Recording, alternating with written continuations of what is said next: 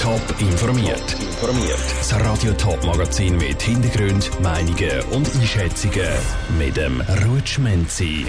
Ist Winterthur aus Sicht der Velofahrer wirklich die velofreundlichste Großstadt der Schweiz? Und warum der Seegrund bei Uetiken am Zürichsee muss saniert werden? Das sind Themen im Top informiert. Weder auf einen Bus warten noch zu den Stoßzeiten im Staustuhl. Mit dem Velo ist es einfacher und schneller in der Stadt umzufahren. Darum wird das Velo bei vielen Leuten auch immer mehr zum täglichen Begleiter. Wichtig ist aber dabei auch, wie velofreundlich die Städte eingerichtet sind. Und da hat gerade Winterthur Nase vorne. Von Pro Velo ist sie nämlich zu der velofreundlichsten Großstadt der Schweiz gekürt worden. Das schon zum fünften Mal nacheinander. Tricia Pfister ist darum auf die Straße und wollte wissen, ob diese Auszeichnung auch berechtigt ist.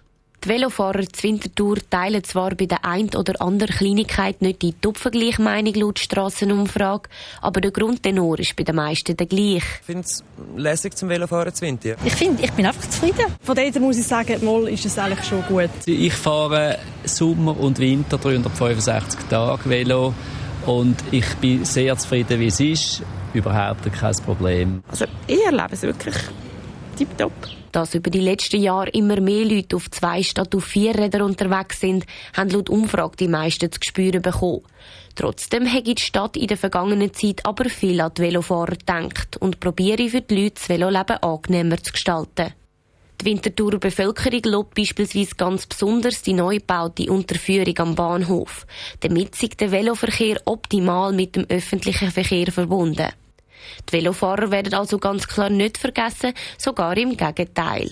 Ich finde, es hat viele neue Möglichkeiten gegeben und es hat auch zusätzliche Teilbereiche gegeben, wo es vorher keinen Veloweg hat, wo es heute einen Veloweg hat. Und sie schauen auch, schauen, dass man Velofahren in vielen Sachen bevorzugen. Obwohl Winterthur also tatsächlich auch von den Einwohnerinnen und Einwohnern als sehr velofreundlich beschrieben wird, gibt es ein Problem, das offensichtlich noch nicht ganz geklärt ist. Es gibt zwar viele Abstellmöglichkeiten, aber anscheinend trotzdem noch nicht genug. Das mit dieser Parkplatzsituation ist, glaube ich, ein bisschen blöd. Eben, jetzt, heute habe ich ein bisschen, ähm, nebendran knapp müssen parkieren und dachte, hoffentlich bekomme ich den Bus oder holen sie mir das Velo. Man muss wirklich suchen, das ist es hat aber einfach so wahnsinnig viel Velo, oder? Ja, dort im Bahnhof ist es schwierig geworden. Also ja, das Einzige, was mich stört, ist, dass es auf der anderen Seite vom Bahnhof immer wieder weniger Veloplätze gibt, die näher an den Perron sind. Trotz dem Parkplatzmangel scheint Winterthur laut den Velofahrerinnen und Velofahrer den Prix Velo in der Kategorie Großstadt ganz klar verdient zu haben. Der Beitrag von der Rizia Pfister. Im Gegensatz zu Winterthur ist die Stadt Zürich auf dem letzten Platz vom Ranking von Pro Velo. Die ehemalige Chemiefabrik zu Uetiken am Zürichsee hat Spuren hinterlassen. Am Seegrund liegt nämlich Schadstoff. Das hat der Kanton Zürich vor kurzem festgestellt. Jetzt wird der versuchte Boden im See saniert. Andrina Brodbeck hat sich vor Ort ein Bild gemacht. Ungefähr 200 Jahre lang hat die chemische Fabrik zu Uetiken am See Dünger produziert. Weil es hier noch keine Abwasserreinigungsanlagen hat, sind die schädlichen Abfälle in den See geleitet worden. Eine Fläche von ca. 10 Fußballfeldern soll bis Mitte 2024 abgetragen werden. Denn die Abfälle fördern die Wasserökologie. Das Wasser im Zürichsee selber ist laut Bettina Fluri, Gesamtprojektleiterin vom Amt für Abfall, Wasser, Energie und Luft, nicht betroffen. So wie das Material vorliegt, von der Schadstoff her, ist das eine Gefährdung für Gewässerökologie. Das ist unser Trinkwasserreservoir. Das Wasser selber ist nicht betroffen, aber es ist eine Vorsorgemaßnahme, dass so starkes belastetes Material nicht in den See gehört. Der Boden mit dem Schadstoff wird mit einer grossen Pumpe, die wie ein Staubsauger funktioniert, sorgfältig an Land befördert. Der Schlamm und das Wasser, wo abgepumpt worden sind, werden aufgearbeitet.